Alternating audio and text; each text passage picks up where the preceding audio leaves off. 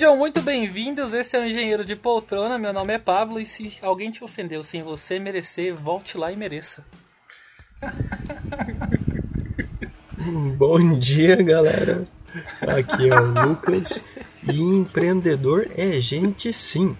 Oi, gente, aqui é o Carlinhos e meu pai não vai participar do podcast hoje. e aí, galera, eu sou o Gilmar e é um prazer imenso estar com vocês hoje. Prazer inenarrável! Inenarrável. Inenarrável. Eu ia usar inenarrável, mas eu não sabia se ia Isso aí, isso aí. Então se reclinem, porque esse é o Engenheiros de Poltrona. Hoje, hoje a gente tá aqui pra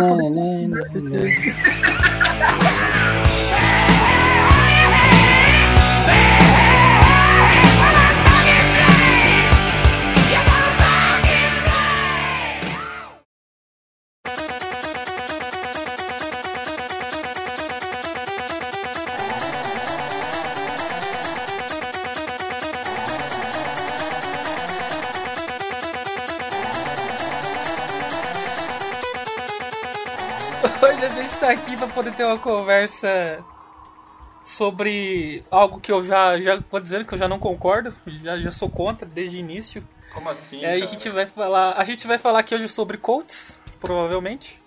Vai ter bastante frase de Colts e assuntos de Colts até o final. Coach, tio. Coach é treinador de futebol americano. Essa é a realidade. Então a gente vai falar É, sobre futebol mas. americano? É, a gente vai falar sobre futebol americano hoje, Carlinhos. Mas o negócio é o seguinte: a gente vai falar hoje sobre empreendedorismo, sobre startups, sobre essa onda empreendedora que vem invadindo o Brasil, uma onda que já existe nos Estados Unidos há um tempo. Falar sobre como startup é um projeto escalonável, é isso mesmo, Gilmar? Isso mesmo. É um projeto escalonável e talvez aí, sei lá, se a gente vai dar dica ou não de como ter uma startup de sucesso ou como ter uma startup de fracasso, aí é, é com vocês. Aí é vocês que decidem se a gente. qual tipo de startup a gente vai dar dica aqui hoje. Mas. O, esse podcast é um projeto principalmente do Lucas e do Gilmar, né? Eles que estão nesse universo. Eu tô aqui mais pra criticar mesmo. E, e, o Carlinhos tá aqui pra poder fazer uma participação especial. Já quero dizer de, antemão, de antemão que eu me sinto muito bem recebido nesse podcast pelo Pablo. Cara, a É gente tá aqui aí, pra né? isso, pra tratar o convidado com hostilidade. É, obrigado, obrigado. Então vamos lá, primeiro Gilmar. Para o nosso ouvinte que não é de Guarapuava, que não é da UTF Guarapuava, quem és tu? Cara, que pergunta difícil, hein? É difícil a gente se definir, né? Cara, eu diria que eu sou um cara curioso, incomodado com as coisas e essa, esse incômodo meu me, me levou a algumas situações de, de ações empreendedoras, talvez podemos definir assim. É, participei de alguns projetos do ProEnem, que eu não pude participar do podcast do ProEnem, que eu fiquei bem triste é, DCE, enfim, é, participei de bastante projetos dentro da universidade e sou um cara que, que participa bastante desse, desse mundo empresarial, do mundo de startups principalmente, e sou apaixonado por isso, gosto bastante. Onde que começou os seus primeiros contatos com esse meio empreendedor, Gilmar? Cara, é primeiro assim, tipo, a gente tem que entender a, a visão do empreendedorismo. O que, que é o empreendedorismo, né? No, no meu modo de ver, é, o empreendedorismo é você ser Isso, isso. incomodado com alguma coisa. Então, é, você pode estar atuando como um agente empreendedor em diversos, diversas áreas da, da vida e social, né? Então eu comecei, digamos assim, com, com esses projetos sociais. É, acho que o meu primeiro passo foi o, o ProEnem. O ProEnem foi um, um modificador na minha vida. É, Para quem não ouviu o, o podcast de vocês sobre o ProEnem, é um, um cursinho, né, um projeto social que depois acho que todos nós que estamos participando aqui é, fizemos parte desse projeto. E ali começou a crescer meu interesse por, por organização de equipes, por, por ações, enfim. É, então eu posso dizer que ali começou a minha parte de empreendedorismo social. Foi um, momento importante para mim. Depois eu fui para o DCE e dentro do DCE eu tive contato com muito, muitos problemas. É, o DCE é, ele trazia muita muita demanda universitária para gente. Dentro do DCE eu, eu consegui ter uma uma ideia empreendedora que hoje hoje é a minha startup, é onde eu trabalho, que eu, que eu venho desenvolvendo. E bom, acho que era isso. O empreendedorismo é é você estar tá incomodado com alguma coisa e, e essa coisa te incomodar ao ponto de você trabalhar, se mover. Então, legal, eu, eu vou te começar com uma provocação, então. Manda. É... Vamos lá. Ideias, ideias são coisas que existem aos montes, sabe? Sim. Eu acho que todo mundo tem ideia o tempo todo e por aí vai. É, aí eu sei que provavelmente eu estou prevendo que você vai dizer que a diferença entre empreendedorismo e a ideia é o movimento. Mas e se Quais são as dificuldades que eu vou ter para poder me colocar em movimento? Essas dificuldades não, não contam dentro do campo de empreendedorismo? Porque, tipo, ideias. Eu vou ter, tipo, sei lá, eu tenho quatro ou cinco ideias na minha cabeça nesse momento que eu não consigo colocar em prática. Sim. Tá, vamos, vamos por partes então. É, a primeira coisa é você dificilmente você vai conseguir gerenciar mais de um projeto, a não ser que você seja o Elon Musk. Aí você consegue. Sim. Tá, então, digamos você... que eu escolha a melhor das ideias que, vamos dizer, a ideia mais aplicável nesse Exatamente. momento. Eu escolhi ela. Você vai ter que focar tá. em uma ideia e para começar, você vai ter que ter a certeza que 90% do, das ações do universo vão estar contra você. É, ser empreendedor é estar disposto a, a combater essas dificuldades e, e, aguentar a porrada. Vai ser porrada de todos os lados. Vai ser porrada familiar, vai ser porrada dos teus amigos, é, vão ser as dificuldades de, de, viabilização da tua ideia, vão ser as dificuldades de, de dinheiro, de tempo, enfim. É, o empreendedor, além de, de ser um incomodado, ele tem que ser um cara que tenha um estômago grande para aguentar muita coisa. Tem que então, ter resiliência, então. Muita resiliência, muita resiliência. E não é aquela resiliência de de um dia, resiliência de uma semana, é resiliência diária, é igual o banho, você tem que exercitar todo dia, você tem que tomar todo dia, senão você acaba desistindo. É, durante o projeto inteiro, nunca vai poder ficar, ficar sem. O, o start, então o start para poder transformar a minha ideia em realmente um projeto empreendedor é eu saber aguentar pancada. Não, esse é um passo, é um, é um eu diria um dos pilares. Eu acho que a diferença entre você pegar a tua ideia e transformar num, num projeto, cara, é. Eu acho que o primeiro de tudo é vontade, sabe? Tipo, você vai ter que ter vontade para estudar, porque é, eu já estou trabalhando nisso há uns três anos e quanto mais eu estudo, mais eu sei que eu não, não sei nada. Então, tipo, você está aprendendo sempre. Filosófico isso. E quanto mais você aprende, mais você, você tem que se, se é, exercitar a tua humildade e saber que, que é difícil. Mas assim, se a gente for falar de, de prática, é, assim, vamos lá, o Pablo teve uma ideia agora que é pôr em prática. O que, que eu recomendo para o Pablo? Primeiro a gente tem que validar a tua ideia, saber se, se essa solução que você está propondo realmente vai funcionar e se essa dor realmente existe. Então, às vezes a ideia pode parecer maravilhosa na, na, na, nossa cabeça, mas ela não vai resolver nada, não, não, vai funcionar, a galera não, não vai usar teu produto. Então, beleza, primeiro passo concluído, a gente validou a ideia, a galera falou que vai gostar, que vai usar, você tem que montar uma equipe. Tem que achar uns caras tão loucos quanto você que, que topem trabalhar duro e de graça por muito tempo. é, aqui eu, o, que eu, o que eu indicaria é Cara, diversidade. Você tem que você tem que buscar gente diferente de você, com pensamentos diferentes dos seus e que tenham habilidades complementares, tá? Então, se você você é um programador, você vai precisar de gente que desenvolva a ideia, a, que faça a gestão, você vai precisar de publicidade, você vai precisar de gente criativa, enfim. Você tem que ter esse exercício de autoconhecimento, aqui entra a humildade de novo, para você saber o que, que você não é bom e convidar gente que complemente essa tua característica, tá? É, o, que, o que eu vi muito, assim, é amigos meus dentro da universidade, formando equipes para fazer projetos, enfim, é, juntar cinco, seis pessoas da mesma área, cinco, seis pessoas que fazem engenharia mecânica. Assim, é, não, não, eu nunca fiz uma palavra de desmotivação para ninguém, porque eu acho que isso é muito ruim quando a pessoa está começando um novo projeto, então eu só incentivo. Mas você começar uma ideia com cinco pessoas que praticamente fazem estão mesmo tão dentro da mesma do mesmo mundo, não, não dá para esperar muita criatividade disso, sabe? É, é o meu modo de ver, pelo menos. Tá, então, tipo, nesse caso talvez precisa do, de um pouco mais de crítica, de autocrítica, vamos dizer assim, né?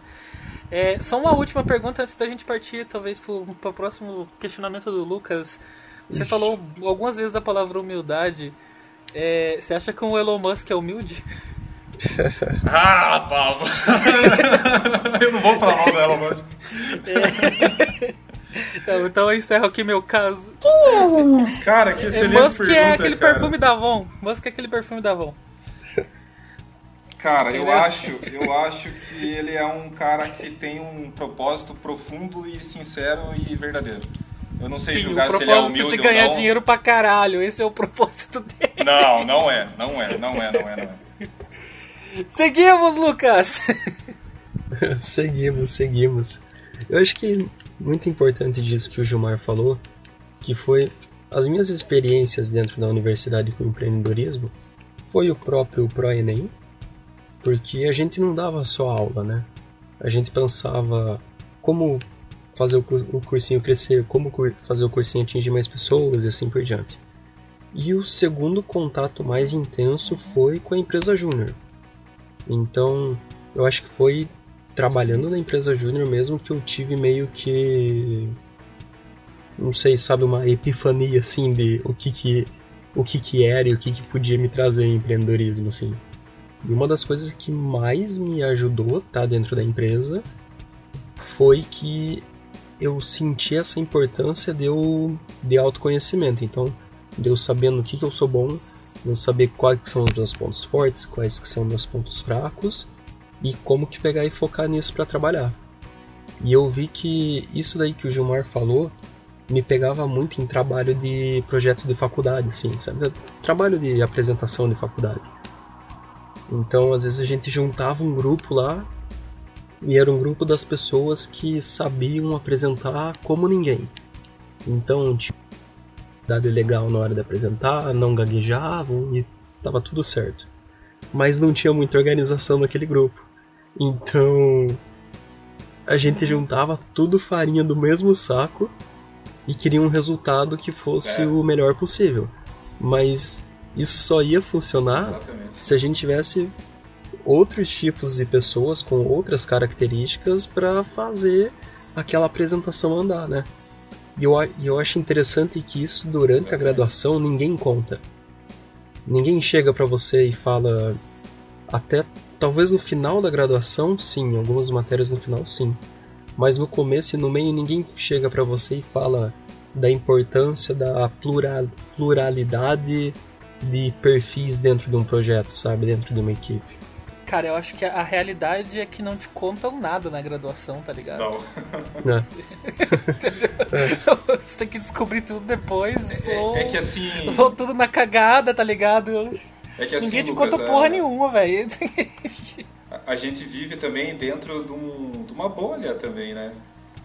Porque Uhum, se você uhum. pegar o perfil do, do, do jovem que faz engenharia na, na UTF, é, vai ter poucas variações, né? Mas ao, mesmo tempo eu vejo do quanto que o pessoal não é nem incentivado a se conhecer ou a saber no que, que é bom, sabe? Então a gente chega no final Ah, da não, faculdade.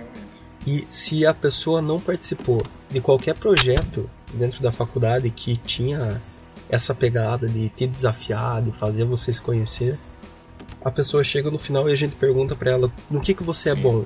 Ah, eu sou bom em térmicas. Cara, Então, não, mas espera aí.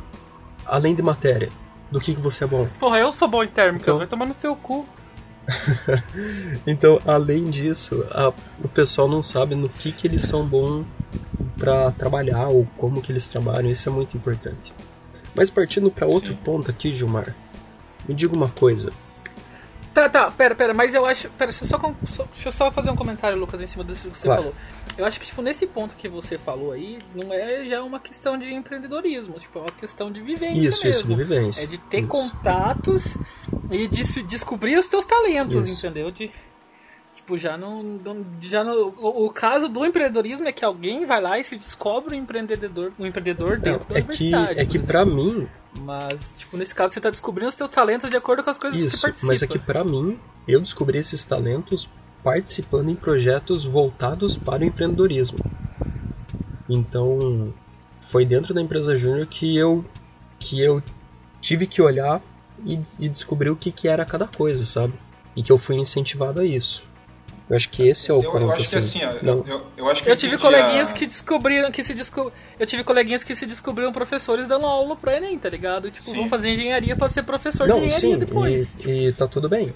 Sei lá, vi. Não, sim, o, o que eu, isso? Teu Eu- pai é meio corno, Carlinhos. Você é um pedaço de bosta, Pablo.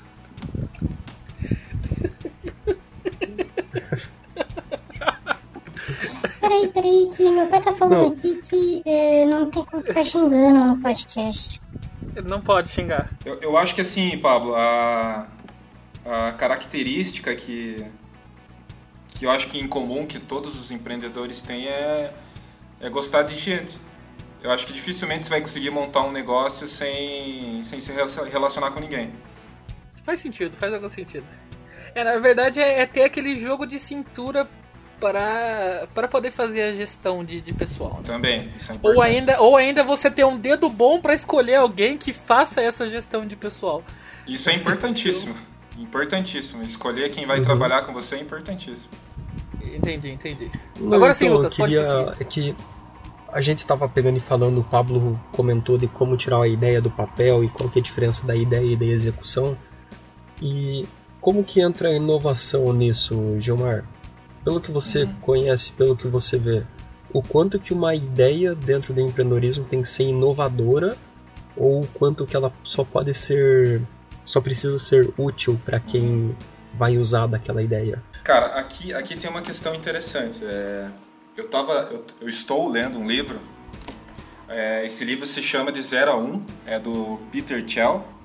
Ele é um dos cofundadores do, do PayPal, junto com o Elon Musk. E ne- nesse livro ele traz um conceito bem interessante que é do da, ino- da inovação, né? Então ele traz dois conceitos, que é o, o crescimento horizontal e o crescimento vertical. Né, No crescimento horizontal ele fala que que é, as pessoas elas pegam uma ideia que já existe e fazem ela cada vez melhor. Ou seja, Uhum. é, não tem praticamente inovação, tem um melhoramento, Uhum. certo? Uma adaptação daquela ideia Então, que já por existe. exemplo, vamos pegar o smartphone. Quem, quem iniciou a, a jornada do smartphone? A Nokia! Podemos dizer que sim, mas quem fez o negócio bonito e, e funcionar foi Steve Jobs. Ok. Mas foi a Nokia que iniciou. Beleza, vamos falar que foi a Nokia para não ficar magoado. Então. Tá bom, obrigado. A- aí então a Nokia veio e lançou aquilo. A Nokia, ela teve esse crescimento vertical, ela inovou, ela trouxe algo diferente, certo? Aí os outros vieram e melhoraram isso, trazendo esse crescimento horizontal. Então hoje a, a, a, a gente vem vivendo uma. Eu não, não sei se é o termo certo é dizer uma pobreza, mas uma falta de crescimento vertical. As pessoas não estão mais inovando. Seria, seria mais ou menos aquela ideia assim de que, tipo, as ideias hoje em dia, elas são. As inovações, na verdade, elas são incrementais, né? Você adicionar Isso. uma coisinha a mais Isso. em uma ideia que já existe. É um E, e não tem, e, não tem, e não tem nada de errado nisso, sabe? É, tem grandes oportunidades de negócio de você pegar e um negócio que está sendo mal feito, você fazer bem feito. É uma baita oportunidade. É a coxinha, De coxinha de brócolis. É. Só que para você fazer, é, aqui entra daí o propósito. Você, você ter o teu propósito. é, eu, eu acredito no crescimento vertical, eu acredito na inovação e no propósito. Então aí o buraco é mais embaixo. Você criar algo novo, Uhum. fazer algo diferente. Gostaria de dizer mais uma frase, já que a gente tá. Lá, já passou alguns minutos. É. a, a- mais uma frase motivacional aqui pra gente é: a melhor parte do sonho é quando percebemos que é impossível realizá-lo. Tá. Prossiga, então, Lucas. Ou Gilmar. Que pessimismo do cacete. Cara, eu vou só, eu vou ler um monte de frase desmotivacional daqui pra frente. Mas um...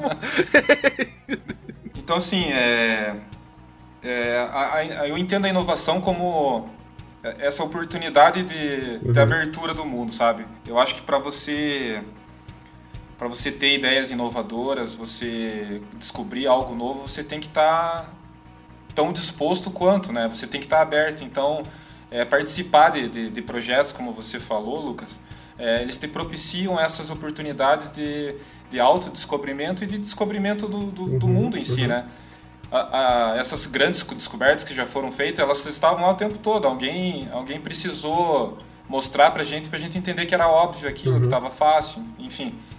Era só pra complementar. E Eu não sei se vocês sentem a, a- o mesmo que eu em relação a isso, mas eu, eu olho para o que tem dentro da universidade. Então, além dos projetos ali na UTF Guarapuava, em várias outras universidades, tem o hotel ou a incubadora de inovações, né?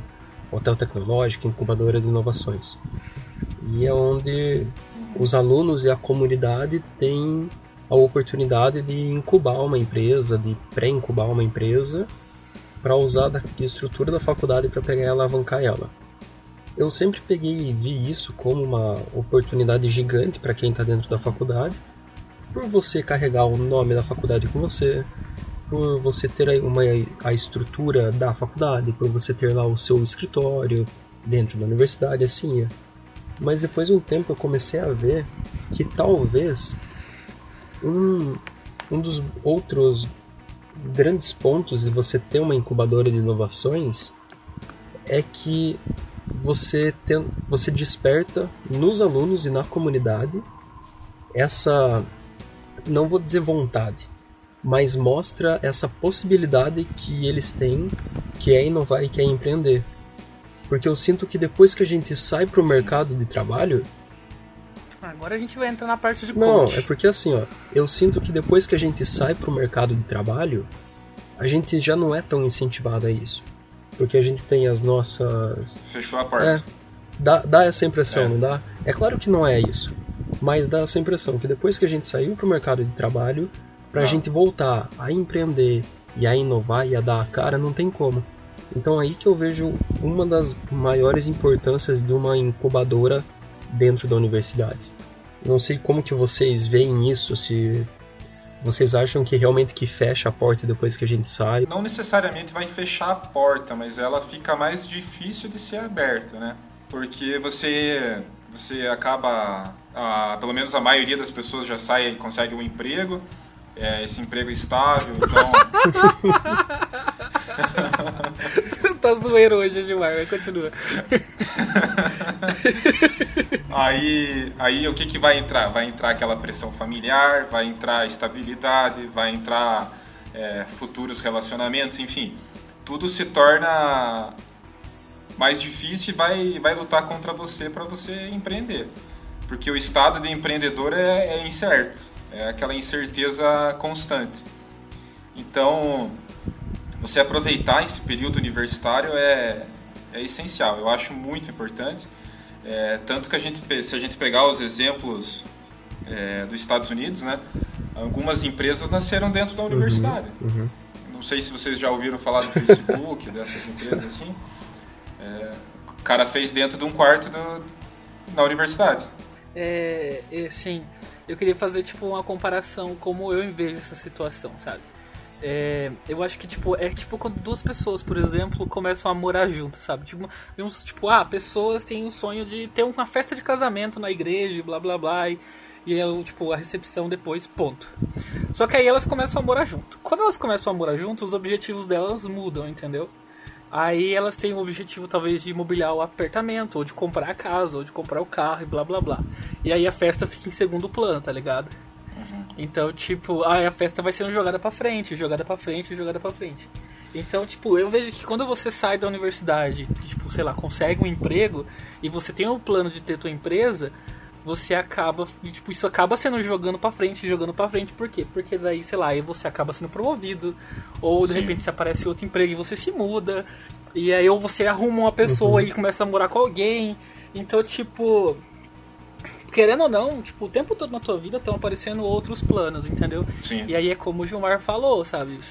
A mentalidade do empreendedor tem que estar focada. Se ela não tiver focada, vai dar merda. Na verdade, Então, na verdade eu vou falar uma, uma coisa que talvez alguns não concordem comigo.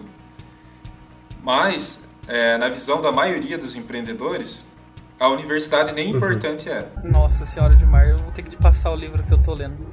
Não, eu- a, a- a gente Nossa pode ficar aqui discutindo um podcast inteiro sobre isso, do, se é Não, importante não, ou não. É Eu importante? vou, eu, é vou até importante. ler, eu, vou até ler, eu vou até ler mais uma frase aqui pra você, ó. Tá, tá. Não sabendo que era impossível, foi lá e soube. Cara, E eu vou pegar meu, eu vou pegar meu livro pra eu ler a frase que tem nele, velho. Cara, esse livro é muito bom, cara. Só que assim, a universidade, se você não tiver um, o direcionamento de propósito dela, ela não vai servir pra nada, cara. Do mesmo jeito. Cara, tá aqui, ó, uma listinha de pessoas, de seres humanos que são bilionários e são startupeiros que ganham muito, né? Que não se formaram. Michael Dell, Steve Jobs, Bill Gates, Ivan Williams do Twitter, Mark Zuckerberg do Facebook, Larry Ellison da Oracle, é, John Cohn do WhatsApp, Travis Kalanick da Uber. E tá, mas você tem que ver uma coisa. Todos esses jovens têm aqui uma lista com oito pessoas, nove pessoas, entendeu?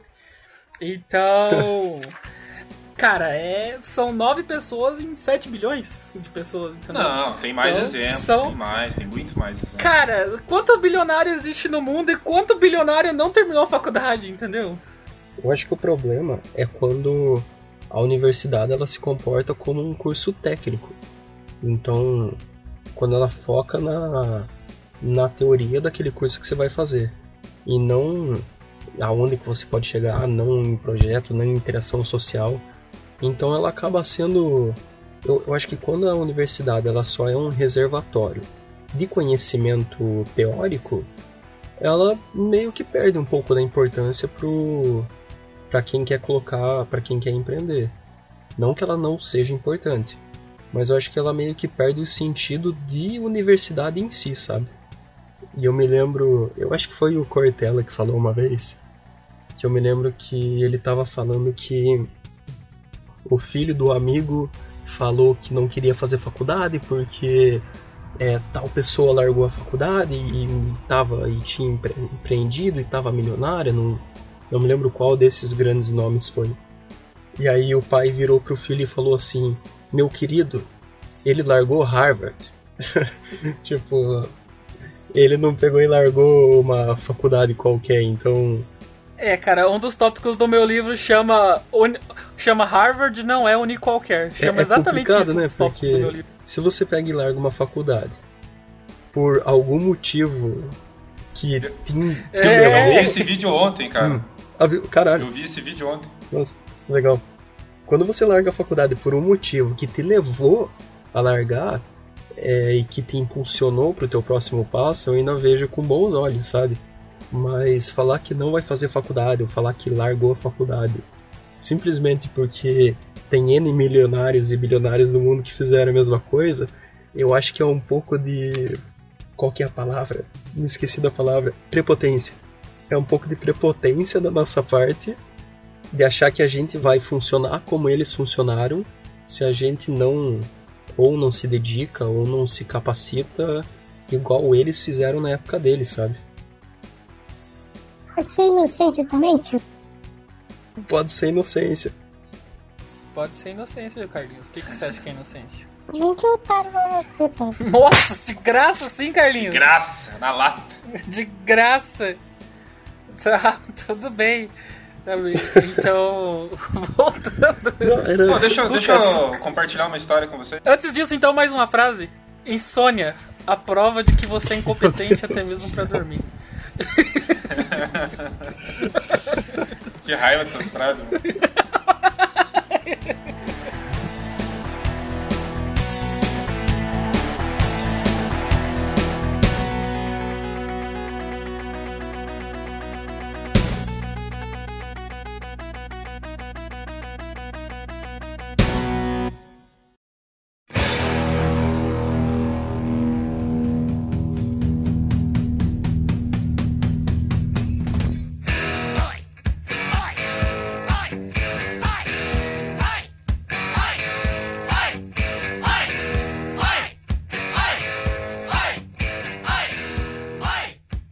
lá, Gilmar, manda lá.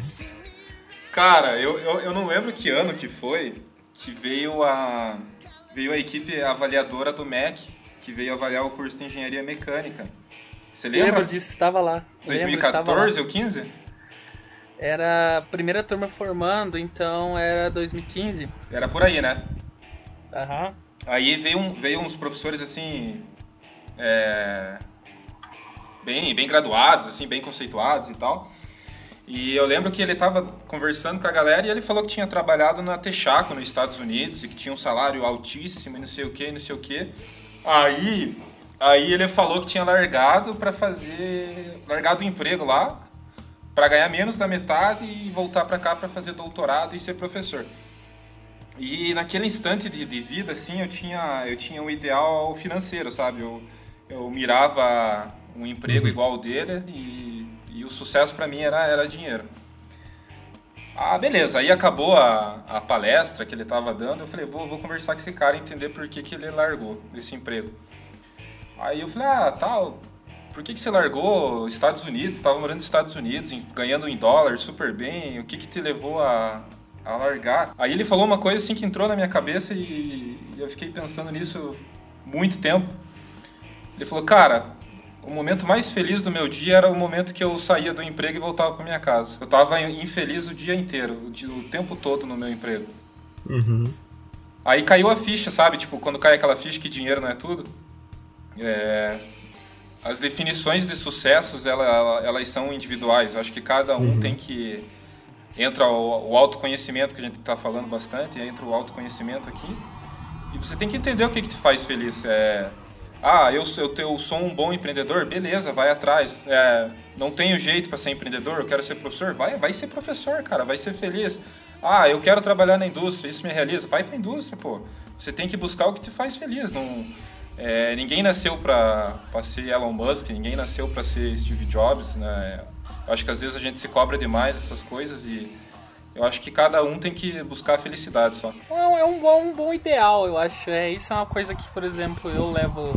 É, Eu tenho- entrando aí, talvez o Pablo vá falar que isso é coisa de coach, mas eu gosto da, dessa frase. É que a gente tem que ver o que, que a gente busca em relação a sucesso e realização, né? Então, sucesso ele pode ser entendido como como as outras pessoas te enxergam. Então, Isso. aquele cara é bem sucedido. Então o Gilmar é bem sucedido, o Pablo é bem sucedido nisso e assim vai. E realização é quando a gente alcança o nosso sucesso. Então, é, eu acho que o importante é a gente buscar essa questão da realização. E eu gosto como, pelo menos no, no meio empreendedor que eu vivi, era incentivado essa realização, sabe? Então, é meio idealístico, é, é, é meio ideológico, quero dizer, é, mas só que eu já escutei Sim. muito, então eles falaram assim, o que, que você quer com a tua empresa? Você quer que a tua ideia ah, impacte diretamente de maneira incrível na vida de 10 pessoas ou que ela passe pela superfície da vida de 100 pessoas? Alguma coisa assim. Se impactar profundamente na vida de 10 pessoas é a tua realização pessoal, então para você Uhum. você já tá bem sucedido, sabe? Aí não importa muito o que, que o pessoal de fora ali vai falar.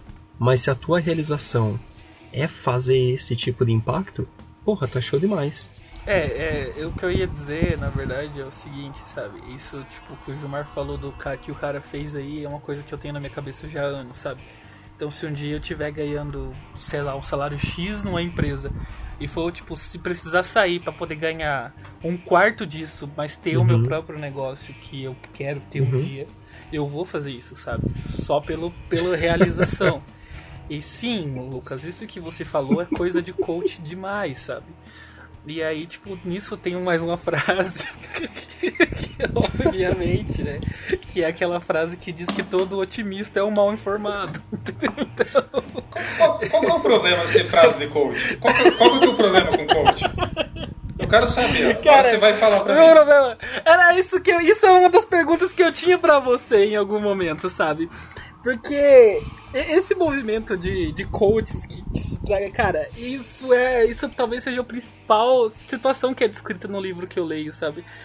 é que esse o movimento startupeiro, o movimento empreendedor e tudo mais, é, acabou sendo tomado, isso não tô dizendo talvez só no Brasil, não sei tanto se isso acontece para fora, por pessoas que vendem ideias, entendeu? Uhum. Então, tipo, eu vou lá e vendo a ideia de sucesso, sabe? Eu vendo uma receita de sucesso. Sim. E isso não existe, cara. Não. Isso não.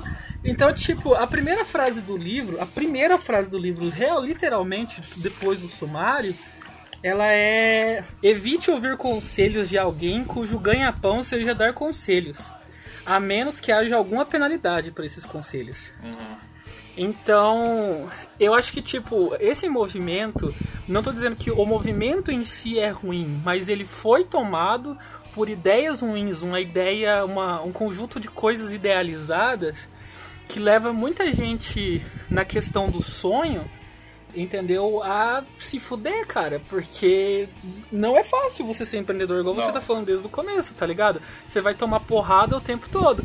Aí o cara vai lá e chega, tipo, faz um vídeo de 5 minutos falando assim: não, se você acreditar, você consegue, não sei o que, não sei o que, não sei o que, entendeu? Não, não, e aí, e depois vai lá e vende uma palestra pra 80, tipo, pra 80 empresas, tá ligado? Sim. Tipo, e aí Aí ele fala assim, não, porque eu vendi minha startup por X, entendeu? Mas aí, tipo, vai ver o cara ganhou 5X só vendendo palestra. Então, tipo, ele não é um bom, um bom empreendedor, sabe? Ele não é um bom startupeiro, ele é um bom vendedor de palestra. Entendeu? Então, tipo, esse movimento foi tomado por pessoas desse tipo. Tá. E isso, de alguma maneira, é prejudicial, por quê? Porque cria coisa idealizada na mente de quem tá querendo fazer coisa séria. Tá. É, dois, do, dois, dois parênteses aqui, dois comentários. É, eu, eu sofri com, com isso no, no começo, quando eu estava dando os primeiros passos de, de empreendedorismo. Realmente, é, você tem razão, é, tem, tem muita gente assim, e para quem está entrando nesse mundo, é, qualquer informação a pessoa pode deixar relevante, sabe? Isso é uma coisa que você vai desenvolvendo com o tempo você vai consumindo conteúdos e percebendo a diferença desses conteúdos uhum. e você vai evoluindo no que você escuta e no que você estuda, entende? Você vai criando filtros. E filtro, exatamente. Então, se tem algum futuro empreendedor, alguém que está começando a, a, empreender, que está ouvindo agora, muito cuidado com o que você lê, com o que você escuta, com o que você estuda. É, tem que ter muito cuidado com esse conteúdo que você consome Hoje, eu já sei exatamente é, o que, que vale a pena ler e o que, que não vale a pena, sabe? É, geralmente esses livros, assim, você vai fazer o, o seguinte exercício, você vai entrar na, no site da Saraiva, ou da Amazon, sei lá, onde você quiser, e vai ver os livros mais uhum. vendidos sobre empreendedorismo. Você não vai comprar nenhum deles, uhum. porque é, é baboseira, é, uhum. é aquela aquela autoajuda que você não precisa, sabe? O Elon Musk tem uma tá, frase muito foda sobre isso, sabe? Ele falou que se você precisa de palavras para se motivar, então o teu propósito não é, não é grande o suficiente. Então eu vou dizer outra coisa que me incomoda dentro dessa situação. Aquela, vou dizer uma frase que eu não sei de onde saiu, só uma frase que, que, é na, que tá na minha cabeça porque uma vez eu discuti por causa dela, que é assim, ó, é, se você não fez nada hoje, o problema é você, não é, é, não é falta de atitude, porque as 24 horas do dia são as mesmas para todo mundo. Porque, cara, a, as 24 horas do dia não são as mesmas para todo mundo. Porque, tipo, para pessoas que andam de carro, para pessoas que andam de ônibus, para pessoas que têm uhum. que estudar e trabalhar, e para as pessoas que estudam, sim, ou para pessoas sim. que trabalham, é as horas passam de maneiras diferentes. As pessoas que têm que chegar e arrumar a casa, pessoas que têm que cozinhar, sim. as horas passam de maneiras diferentes. E se você começa a colocar as suas horas no papel, você vai ter que começar a colocar hora de tomar banho, hora de fazer comida, hora de limpar a casa. Cara, você vai ver que sobra muito pouco tempo. Sim. Entendeu? Sobra muito pouco tempo. Então, tipo, isso é uma frase que, cara, quando eu li essa frase, eu fiquei extremamente é, isso... pistola, tá ligado? Sim. Porque não é nem um pouco verdadeira essa frase, sabe? Mas aí... E ainda assim, ela é uma frase vendida e difundida, cara. Isso me deixa muito pistola. Mas tá aí, aí, Pablo, é, eu concordo com o que você falou, só que aí entra um paradoxo. Porque se você tomar isso como verdade, você não vai fazer. Cara, então, mas esse, esse é o caso. É, assim, é uma para uma situação de uma, de uma startup dar certo ou de uma empresa do que do que for, tem que ser uma tempestade perfeita, tá ligado? Entendeu? Faz tipo, sentido. não é, não é só você lu- lutar, lutar. Você pode lutar a vida inteira e não conseguir, cara. Porque, tipo, vai ter tanta coisa que vai, tipo, te podar e ir contra.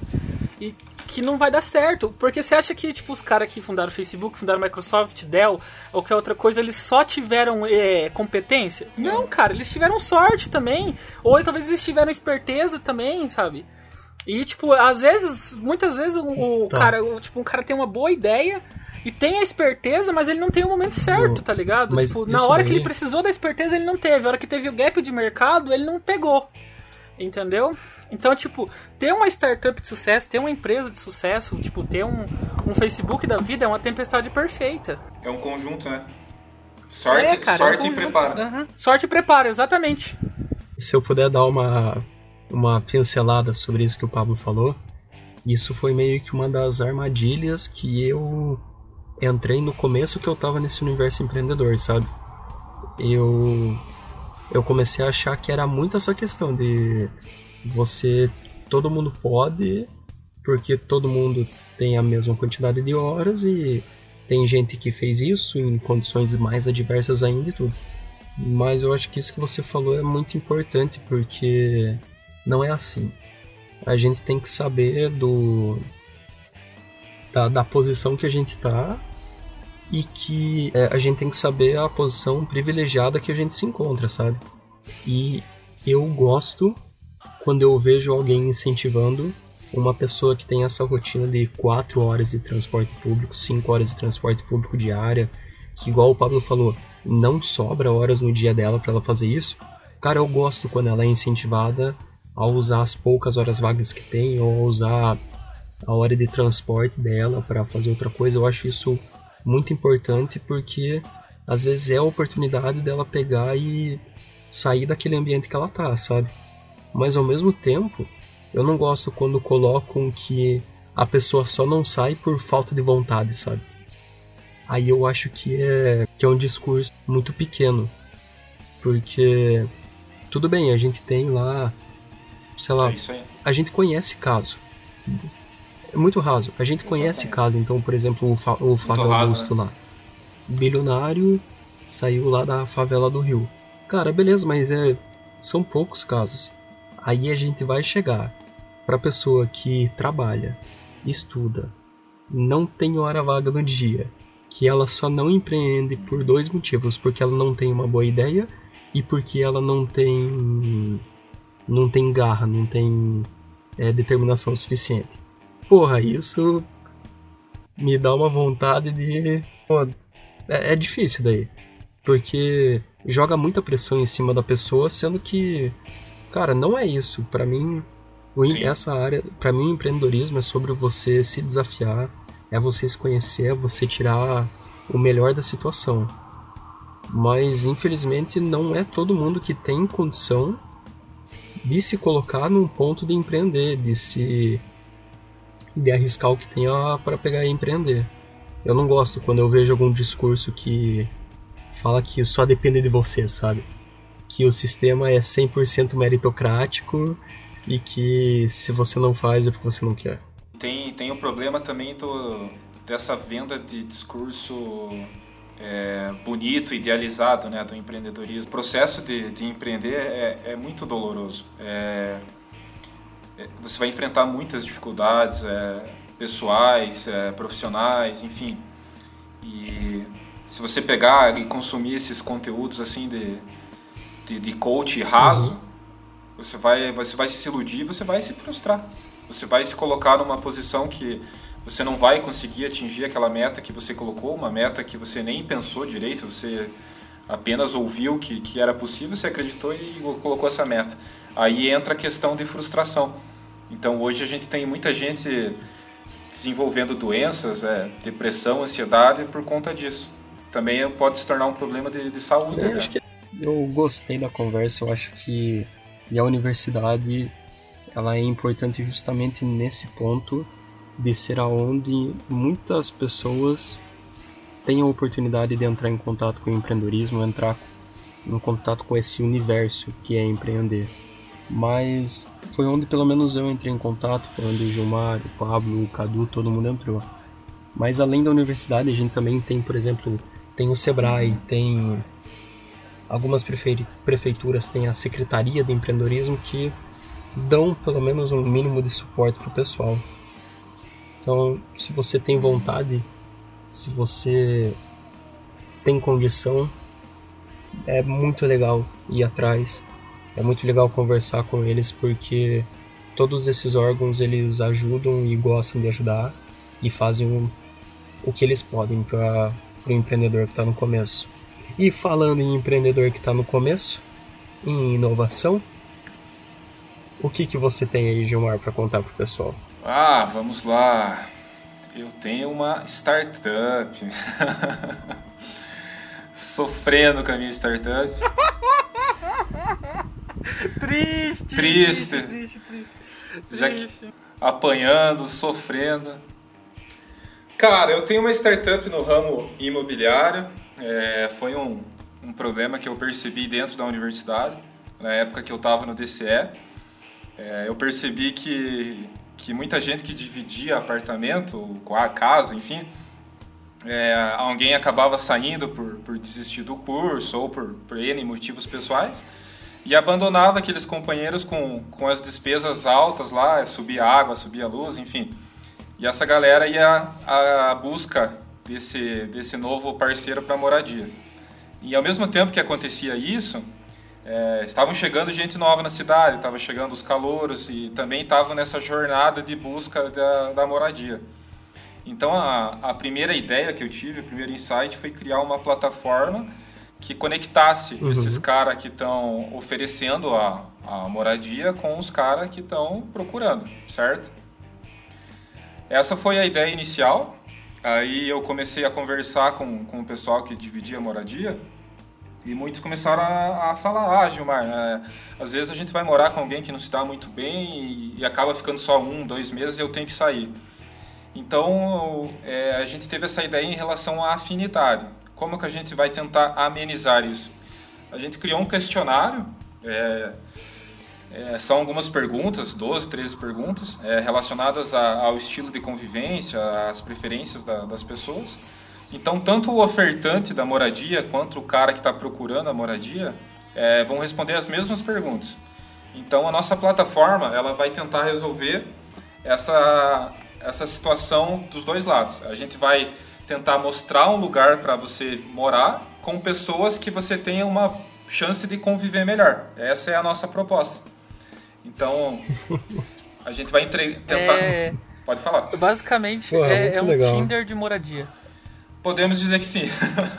e a, a- Inclusive, essa semana agora que passou, eu estava conversando com, com uma amiga minha e ela falou da dificuldade dela para. Ela é uma profissional, ela é psicóloga, e ela me relatou que eles, eles alugam é, edifícios comerciais Uhum. para dividir profissionalmente também. Então, um psicólogo aluga para mais é, profissionais usar. Então a gente está estudando essa possível pivotada da ideia ou essa agregada da ideia. Olha só, muito então, legal então, então. talvez a gente possa entrar nesse ramo profissional também, porque a ideia é praticamente a mesma. Muito legal, menino inconformado aí, fazendo Legal, né? Que isso, hein, Gilmarzão? Acho que dá pra gente finalizar com uma frase, então. Dá pra finalizar com uma frase, né? Que é, Finalizamos com uma frase. Ah, é a melhor, é a melhor, vamos lá. a vida te derruba hoje, te preparando pra queda de amanhã. Muito obrigado, pessoal. Sayonara!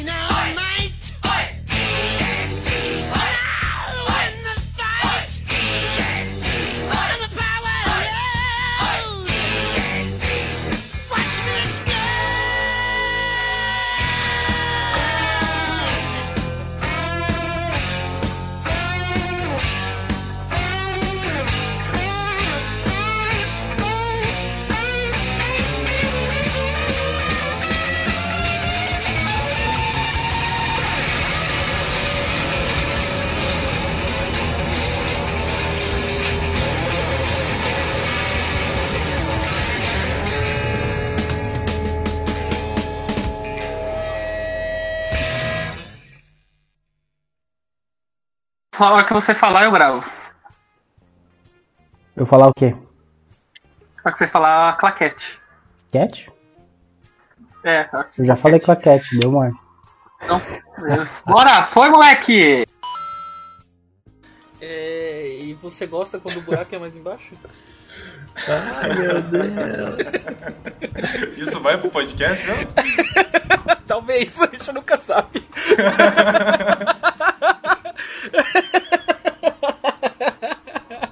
Isso. Sim, bem graduados, assim, bem conceituados e tal.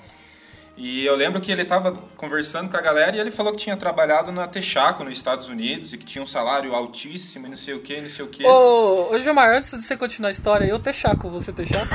Puta que pariu, o cara para a minha história pra falar isso, velho. Meu Jesus do céu, velho.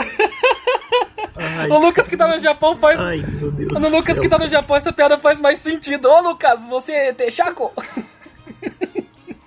Meu Deus do céu, velho. Não, não. Sem condição. Sem condição, cancela, cancela. Continua a história, ele tinha trabalhado na Texaco. Ele tava. Ele tava na. Filha da puta.